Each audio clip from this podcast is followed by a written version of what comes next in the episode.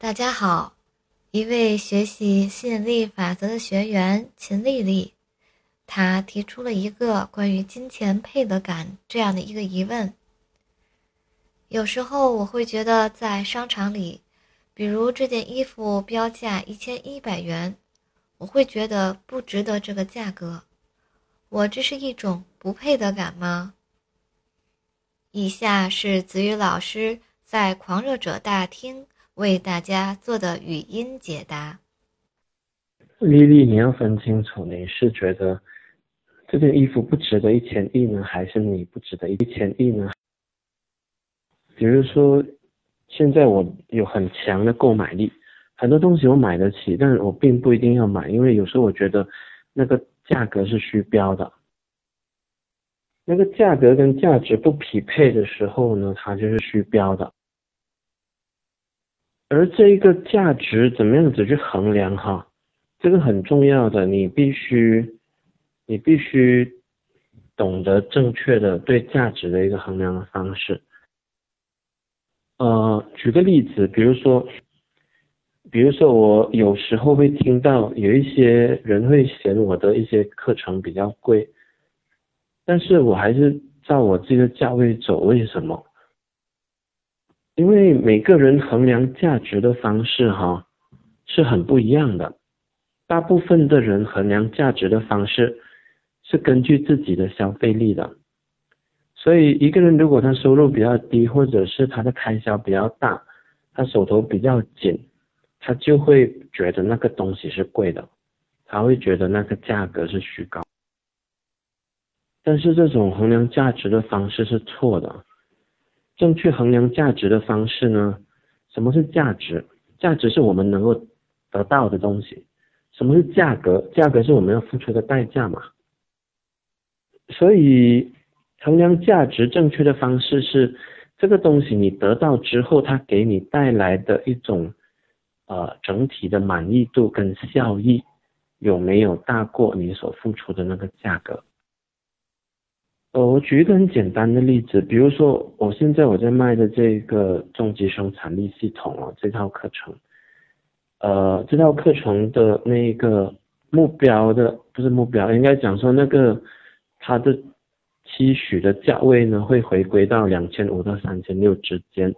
但目前因为还在开发中，还没有完成，所以呢，目前呢，我是从千五的价位一路的上调。那比如说这套系统这个价位，有些人会会觉得说，哎呀，这个价位很高，但我这个是我不可理解的。什么叫价位很高？打一个算盘，你提高了你的生产力，OK？那一个人他可能如果是一个上班族，他可能花两三个月，他就能够通过自己生产力的提高，把这笔钱赚回来了。剩下的这辈子他的受用呢，他他就是净受用了，他没有再另外给钱。那如果一个人他他的工作性质是属于销售型的，或者他本身是一个创业家，或者他是一个自由业者，那他回他回流的这个速度就更快了。一个比如说一个 top sales 哈，他如果提高他的生产力。他可能他多卖一两单的产品出去，他的这个价格马上就回流了。所以你要正确的评估一样东西给你带来的那个价值是什么，你要你心里面要有一个底去评估去衡量它。那并不是你不配的，而是这个东西它配不配。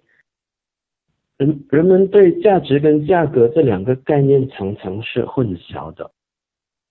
最大的错误就是根据自己的消费力跟财务紧张的程度去判断那个东西值得还是不值得。值得不值得呢？要要看说那个东西它给你带来的那个价值回流会不会大过你所付出的那个价格。那如果是确定的话呢，那你就做了一单稳赚不赔的交易。而我们的支出有两种，一种呢是，一种是啊消费型支出，一种是投资型支出。消费型支出就是钱花在你的身上之后，它会转换成一种的满足感，一种的体验，它不会带来什么金钱上的回报的。投资型支出的话呢，那就是你这笔钱花出去呢，它不是要来给你带来及时的满足感，它是因为你看到说这笔钱花出去之后，它通过了一段时间，它会给你带来更大的这一种啊。价值回报，特别是物质层面的价值回报，可能是你生产力的提高，可能是你的这个时间心力的更加配置，可能是你收入的进一步提高，可能是你得到了更多的机会，你获得了更多的人脉等等，这些是属于投资。所以你判断的时候，你所以你必须先搞清楚，这是一笔消费型支出还是投资型支出。不同的支出的衡量方式不一样的。消费型支出，它衡量的是一种你回收的满足感，而满足感是非常个人的，也非常主观的。所以一件一千一百块钱的衣服，如果一个人买了之后，他觉得自己整个人每一天都好像飞上天一样的自信，那对他来讲可能是值得的。相反的，对另外一个人来讲，他穿上之后，他觉得说也顶多只是让我好看一点，但是没有太大的分别，呃，因为他内核还是不自信，他穿这样子的衣服对他内核的自信起不到太多拉升的作用，所以他穿这件衣服只是他衣柜里面多一件衣服而已，这个那这件衣服的一千一百块钱就不能够等值的转换成。那种满足感，所以消费型支出，你要问自己的是：第一，这笔钱我负担得起吗？第二，这个东西买了之后能够给我带来我预期中那么高的满足感吗？那如果是投资型支出的话呢？它考量的问题就完全不一样了。投资型支出，因为你的钱花了之后。它是会回流的，而且你也是为了价值回流而花的，OK？所以你不能够根据说这笔钱我花得起吗来想，啊，这里就是一个很关键的分水岭了。一个人他如果会穷，他会持续穷下去，原因就在于他混淆这两种支出，他用消费型支出的那种考量来考量他的投资型支出。比如说，一个人如果他他要做一一一笔投资之前哈，他一直在想说啊，我有没有这一个负担能力去花这笔钱？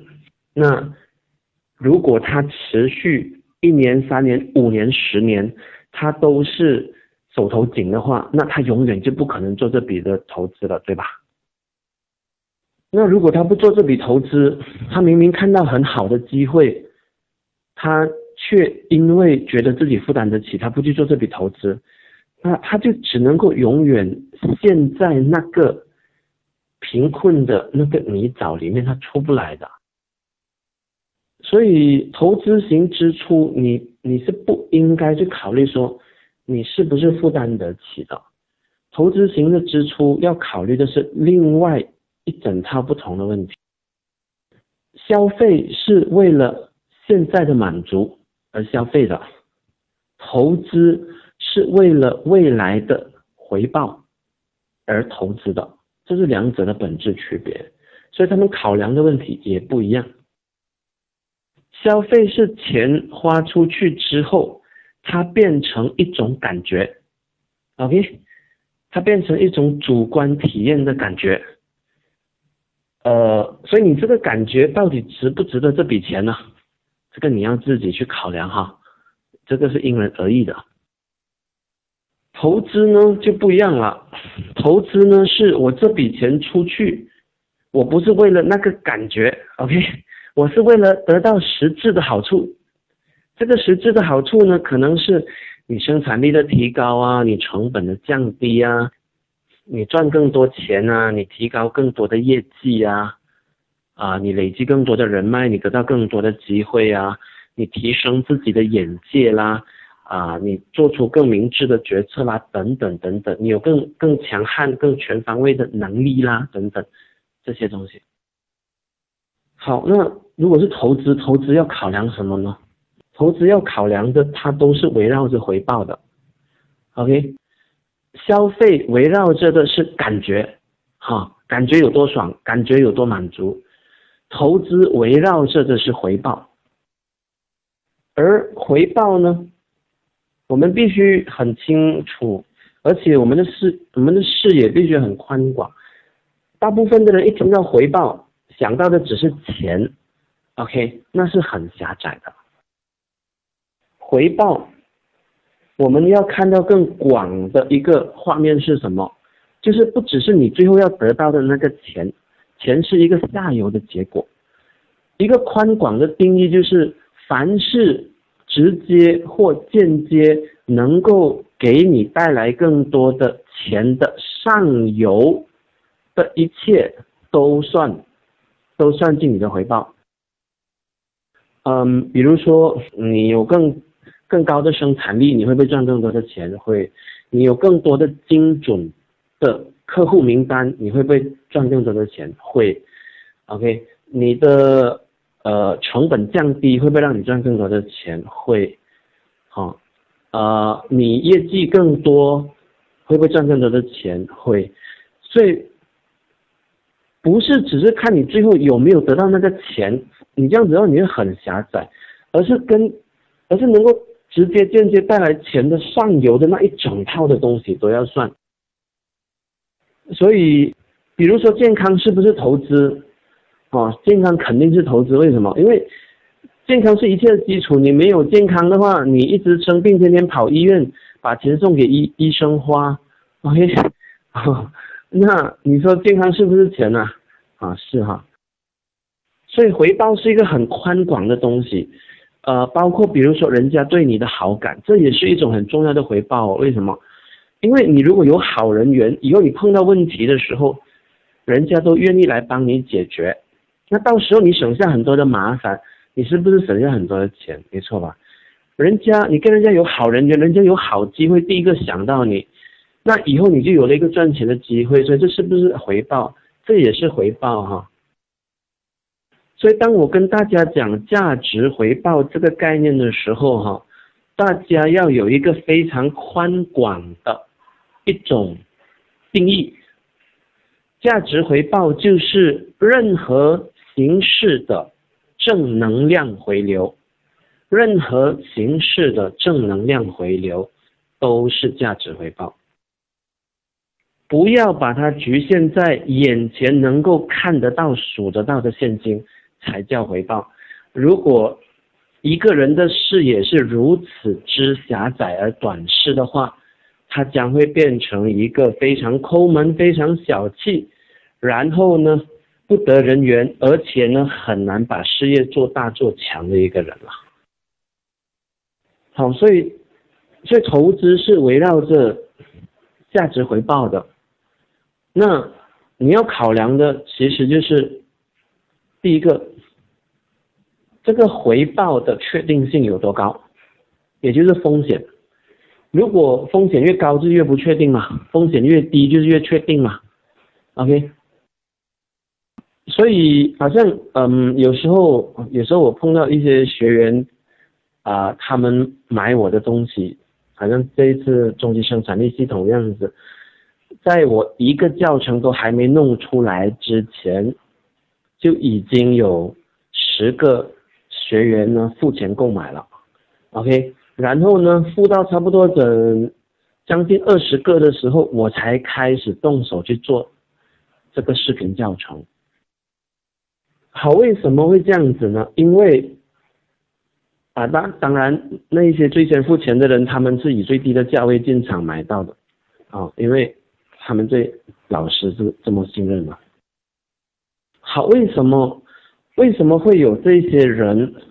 特别是看起来像傻瓜这样子，老师连视视频教程都还没录，什么东西都还没做，直接就已经先付了千五千六来购买，这样子的人多打整二十个人。但你说他们是傻瓜吗？现在看回去不是。现在他们陆陆续续拿到我录制的教程之后，他们每一个学到非常的兴奋，非常的震撼，非常的惊叹，他们觉得赚翻了。单就课程的价值内容本身，他们就赚翻了。再加上他们是最早进场，用最少钱来买的，他们就赚翻，再加上赚翻。好，为什么？为什么会有整二十个人？前面。前面十十十多个人，他们是付千五，然后再十个人是付千六。为什么会有这种情况？因为通过他们跟老师长时间的学习跟相处，他们对老师的为人非常的信任，非常的有信心，然后对老师的产品质量有多好，他们自己已经有目共睹啊，因为对。这个人有这个信任，对产品有这个信心，OK，他们相信老师要么不推出产品，要推出产品，那个产品质量肯定是很好的，而且内容肯定是不重叠的，不会让你付两次钱去买同样内容的东西了。所以他们觉得说，哎，我买我投我投资钱来学子宇老师的东西，我的风险是很低的。不确定性是很低的。首先，老师不可能收了钱卷款而逃，这个不可能的嘛。其次，老师的东，子宇老师的东西一向以来，这个产品质量都是过硬的。这个产品差的话是不会推出来的，会推出来的肯定都是好东西。好，所以，因为他们确定投资学至于老师的东西呢是零风险的。所以他们就放心的做出投资的决定。好，所以第一个呢是回报的确定性。接下来我们讲第二个，就是你回报的这一个回收期。凡是投资，它就不是要求及时的满足，它是要在未来的时间有回报嘛？那这个回收期就是说，你过多久你开始可以有回报？有些东西呢是，比如说你种一棵榴莲树，你十年之后才会有才会有回报，因为它大概需要长十年才能够有收成。不同的农作物呢也有不同的收成期嘛，呃，有一些很快啊，比如说这个玉米啊，玉米是很快的嘛。然后如果是这一个啊种庄稼这些稻田什么，也是一年之内可以有收成的嘛。对吧？那如果你要种的是好像红木啊，红木的那种森林呢，可能要用整二十年还是多少年？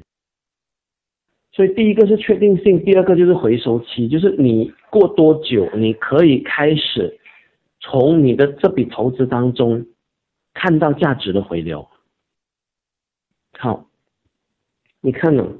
为什么子宇老师推的产品很快，低价位的都？都会卖光，理由很简单，因为我教的东西都是你现成可以用，你现成用得上来，你可以马上看到它的那个效益的。呃，如果如果你投资的那一个标的哈，它确它的确定性呢是很高的，也就是几乎零风险了，然后呢？回收期呢是很短的，也就是及时啊，回收期很短，就是这个时间延迟是等于零了，因为你学到哪里，你直接就用到哪里的话，那如果这两个条件都具备，这个购买决定其实是叫做不需要用脑筋去想的，因为因为这肯定是稳赚不赔的嘛，就你又没有风险，你又马上可以开始回收。还考虑什么呢？对吧？所以回收的确定性，如果是确定了，回收的回收期如果是很短的，剩下最后的一个问题就是说，这个投资所需要用到的那一个本金，我现在是否具备？那你如果具备，你就现在开始投资；你如果不具备，要么就开始存钱，要么就看有没有什么亲近的朋友可以借给你，然后呢，你去做这个投资。回收期，回收期就决定了这个时差。设计的越好的，下功夫去准备越多的那些课程，它让你的回收期呢越快，因为大部分的时间做老师的已经自己先花掉了，比如说他去筛选，然后过滤，然后编排那个教程的内容，把最重要、最关键的一些信息整理出来，然后呢。用一种最最方便消化吸收的形式来传递，所以你学起来就很容易，你很快理解，很快吸收，然后你就很快用上来，很快用出效果。比如说有些课程，他们往往是做整合大师，把很多振动频率不一样的内容这边东掏西西凑。这样子拼凑在一起，然后你用这这一个东西，你突然跳到那个区块的时候，你会感觉好像有一种很突兀的感觉，好像拼接不上的感觉，你就陷入一种无所适从了。然后呢，你就用不上来，你用不上来你就卡住嘛，你卡住你就不能够回收。呃，我最近开始也有投资一些基金哦，基金的话呢，它每每一年会派那个。会派那个股息嘛，就是以基金单位的形式嘛，OK，所以呢，它的回收期呢是一年，OK，那有些呢，比如说你如果是买股票，那你买股票你要么就是长期持有，你也是拿每一年的股息，要么就是你要等这个股市有个大动荡的时候，你低买高卖，然后呢你能够从中赚一笔，那这个回收期呢就就是一个不确定的东西。所以，我个人，我个人从小到大，我自己本身投资最多钱的地方是在学习，呃，因为我的价值观念就是，学习呢是 回报最确定，啊，风险最低，然后呢回报最快，啊，因为你能够即学即用的东西，这就是造成我从小到大。我花钱在学习，我是最不吝啬的。我买消费品我会吝啬，我投资学习，如果我确定那个也是我要的东西，我不会吝啬的。终极生产力系统对拉伸内核它会有间接的作用，呃，原因是什么？因为经过我的观察，我发现到很多人他们呃常常会自贬啊，情绪崩溃啊。跟他们的这个时间分配也有很大的关系。比如说，一个人一整天都在做很多的琐事，然后晚上觉得自己今天没有完成一些什么真正重要的事情，他们心情就会低落，就觉得空虚，心情低落、空虚就会开始自贬，这一天他就活得很没有成就感。而且，一个人如果没有很好的去规划他的时间哦。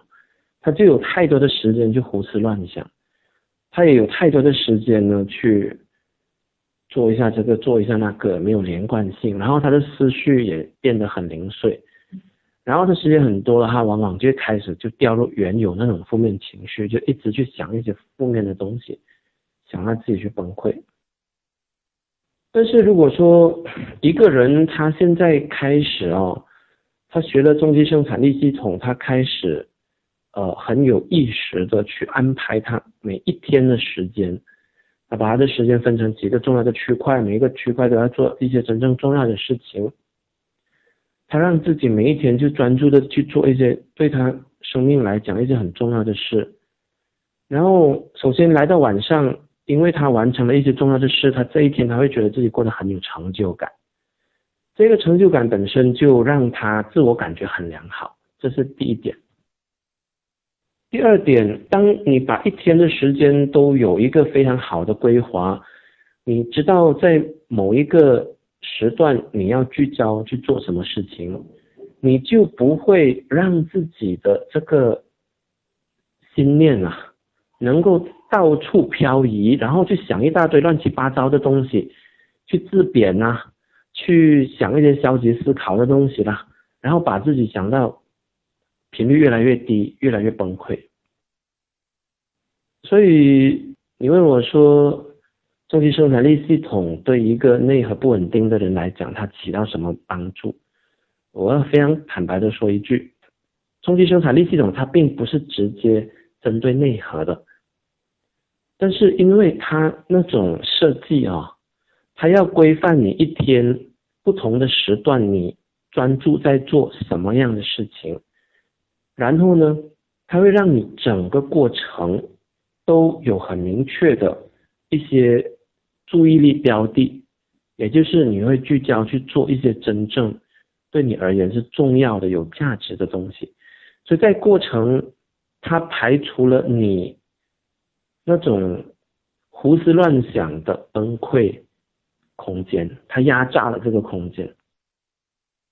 所以在过程，它压榨了你胡思乱想而导致自己崩溃、自贬而导致自己崩溃的这个空间了。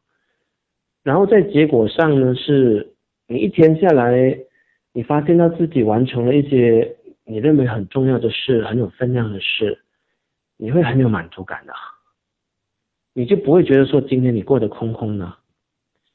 而我们有很多的行为，其实都是因为我们觉得内心很空、很匮乏嘛，我们就想要从外面去找一些东西来填呐，比如说你内心感觉到空虚。啊，如果你用酒来填，你变成酒鬼；如果你用赌来填，你变成赌鬼；如果你用工作来填，你变成工作狂。OK，如果你用购物来填，你变成购物狂。所以，中期生产力系统它是一套外壳，外壳就是说，啊，一些的工具啊、方法的使用。但是呢，通过去实践这一套外壳。